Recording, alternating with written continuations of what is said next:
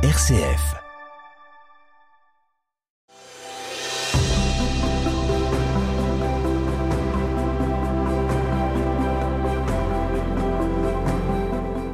Les Lumières du Nord aujourd'hui vous emmènent jusqu'à Jérusalem.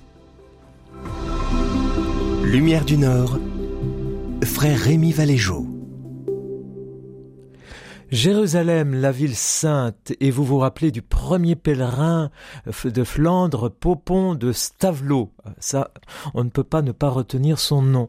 Mais connaissez-vous Jacques le Sage, marchand de draps à Douai au XVIe siècle, qui entreprend un saint voyage de Jérusalem, qu'il met par écrit une chronique tout à fait étonnante euh, qui nous réjouira le cœur, effectivement, de ces aventures euh, d'un euh, pèlerin de Flandre à Jérusalem.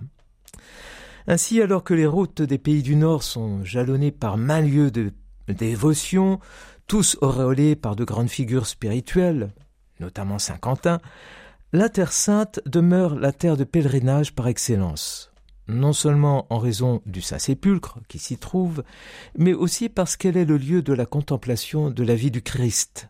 Vous vous rappelez les Meditationes Vitae Christi de Ludolphe le Chartreux. Cette contemplation de la vie du Christ, c'est précisément ce que recherche Jacques le Sage, marchand de draps à Douai, qui lors de sa pérégrination en 1518 découvre les peuples d'Orient. Comme vous le savez, si le voyage en Terre Sainte est attesté dès le IVe siècle avec la pérégrination d'Hétérie, la première grande femme écrivain d'Occident, puis largement pratiqué à l'époque des croisades au XIIe et XIIIe siècle, comme en témoigne la description terrestre de Burckhardt de Sillon, c'est néanmoins la seconde moitié du XVe siècle qui marque l'apogée du voyage en Terre Sainte. Cependant, avec trois à cinq cents pèlerins par an, qui s'aventurent jusqu'en Terre Sainte, le pèlerinage, la pérégrinatio, ne représente pas un phénomène de masse.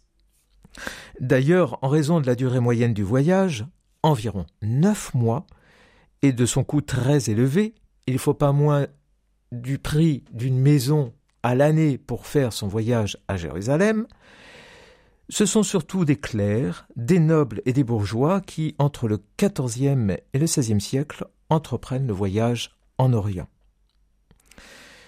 Plusieurs de ces pèlerins consignent leurs tribulations, car ce sont de véritables tribulations, vous allez l'entendre, et leur impression dans une relation de voyage. Comme Jacques le Sage, ou le Sage, marchand de draps de soie à Douai, dont le commerce situé rue des Gisantes porte l'enseigne au prince de Jérusalem. Il part de Douai le 19 mars 1518. Il revient à Douai le 24 décembre de la même année, après neuf mois de pérégrination pendant lesquels il fait ses dévotions à Rome, embarque à Venise et gagne la Terre Sainte, non sans tribulation. Je cite Jacques Le Sage. Le vingt-huitième jour de juillet, on tira notre navire près du port, et l'on voit bien alors la grandeur qu'avait la ville de Jaffa. On nous montra la place où Saint Pierre pêchait quand notre Seigneur l'appela.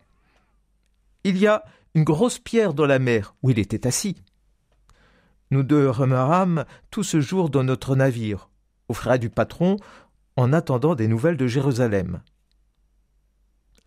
Il y avait un frère cordelier fort malade, du mal de ventre. Il nous pria que s'il mourait, qu'il fût mené à Jérusalem.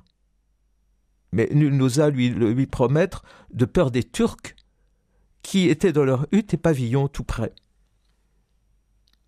Le vingt-neuvième jour de juillet, à sept heures du matin, le frère Cordelier mourut.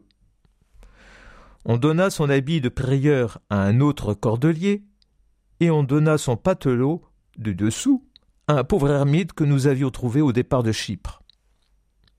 Puis on mit le dit frère Cordelier dans son coffre en guise de cercueil.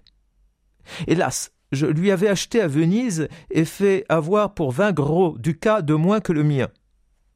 C'était un homme de bien. Dieu est son âme. Il était des tempes à sept lieues de Paris et se nommait frère Simon.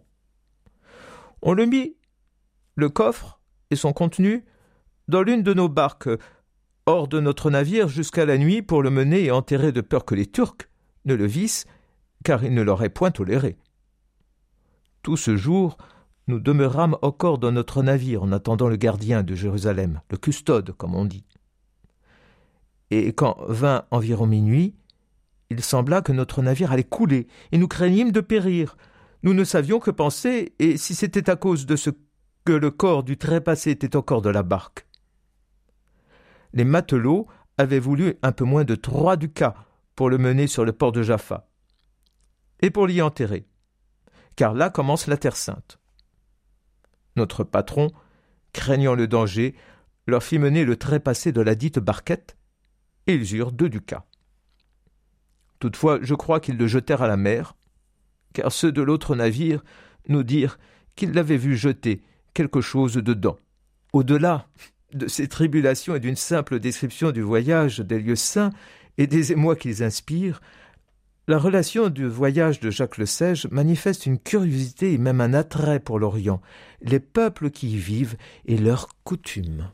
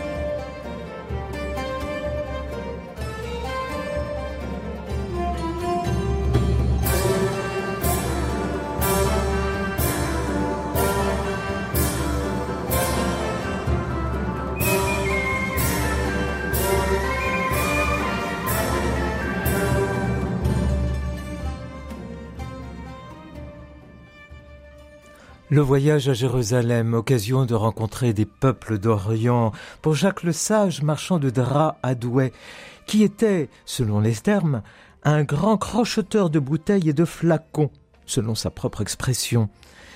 Il s'émerveille de tout ce qu'il voit et nous raconte bien des choses. L'un des prêtres qui nous avait accompagnés depuis Venise vint nous éveiller pour entendre la messe et nous rassembla en la chapelle, en ce même lieu où notre Sauveur apparut à sa mère le jour de Pâques. C'était une belle chose de voir les messes qu'on disait, et les pleurs que versaient quelques bons pèlerins et pèlerines, et aussi d'ouïr les étranges nations chrétiennes. Car il y avait sept manières de chrétiens, à savoir six manières sans contenir notre manière. En parlant ainsi, Jacques le Sage évoque effectivement les Grecs orthodoxes, les Arméniens, les Coptes, euh, toutes ces nations chrétiennes et ces diversités liturgiques qui essaiment en Orient et qui font son émerveillement. À son retour de son saint voyage, Jacques le Sage, vivement reconnaissant pour tout ce qu'il a vécu et traversé, saint et sauf, et béni, arbore dans sa boutique. La devise Loué soit Dieu, j'en suis revenu. Et c'est pas un vain mot. Écoutez cette chronique de Jacques Le Sage, que vous pouvez d'ailleurs découvrir à la médiathèque Jean Lévy à Lille, où il y a cet ouvrage édité à Cambrai en 1523, cet ouvrage où Jacques Le Sage a consigné toute sa relation de voyage. Le vingt et unième jour de juin, au point du jour, notre patron vint et nous reprîmes courage. Mais il n'y avait point de vent. Il nous fit donner à chacun du malvoisie pour déjeuner, comme il est de coutume. Le cuisinier et ses compagnons nous donnèrent alors à dîner. Nous étions bien cent pèlerins, et il y avait huit ou dix marchands qui avaient largement de la marchandise pour la ville de Rhodes et d'autres. Il y avait bien quarante serviteurs du patron, comme charpentiers, matelots, trompettes, barbiers, du dit navire. Et ainsi la moitié de nos pèlerins eurent à dîner. Nous ne pouvions dîner tous en une fois, car il aurait fallu avoir une longue table. Il nous fallait faire par trois fois le dîner. Serviteurs et matelots étaient la dernière. Et alors que la deuxième tablée pensait aller dîner, il vint un vent qui nous était favorable. Ce fut alors un triomphe d'ouïr ces pauvres matelots crier de joie en tirant leur ancre, lesquels eurent beaucoup de peine, car il y en avait quatre bien grandes. Quand elle fut hors de la terre, ils déployèrent trois des voiles et firent leur oraison, comme ils sont accoutumés. Donc ils voulaient partir. Mais je vous promets qu'il semblait que ce fussent des chiens à vouloir partir, car on ne comprenait rien à ce qu'ils disaient. Après leur oraison, les trompettes et clairons jouèrent à tout rompre. Je dînai donc, mais je ne savais que faire de joie. Le vent ne dura environ que deux heures avant de se retourner. Il nous fallut racler tout le dix jours. Le vingt-deuxième jour de juin, environ le point du jour, le vent revint bon. On retira les dites ancres et déploya quatre voiles. Quand j'en entendis le bruit, je sautai hors de mon lit et vins voir si notre navire avançait. Je vis le train et vins le dire à mes compagnons. Et chacun loua Dieu de joie. Ce vent dura environ trois heures et nous fit avancer d'environ dix milles. Ensuite le vent tomba et nous ne bougeâmes plus ce dont nous fûmes bien ébahis, car la mer était aussi calme qu'une eau croupie. Après le dîner, nous nous avisâmes de chanter tous ensemble la litanie pour prier Dieu et les saints de bien vouloir nous aider. Le vent crut alors subitement et nous commençâmes à aller bien rapidement, tellement qu'à l'heure du souper nous avions fait bien quinze milles, ce dont chacun était bien joyeux. Je crois que ce fut un miracle.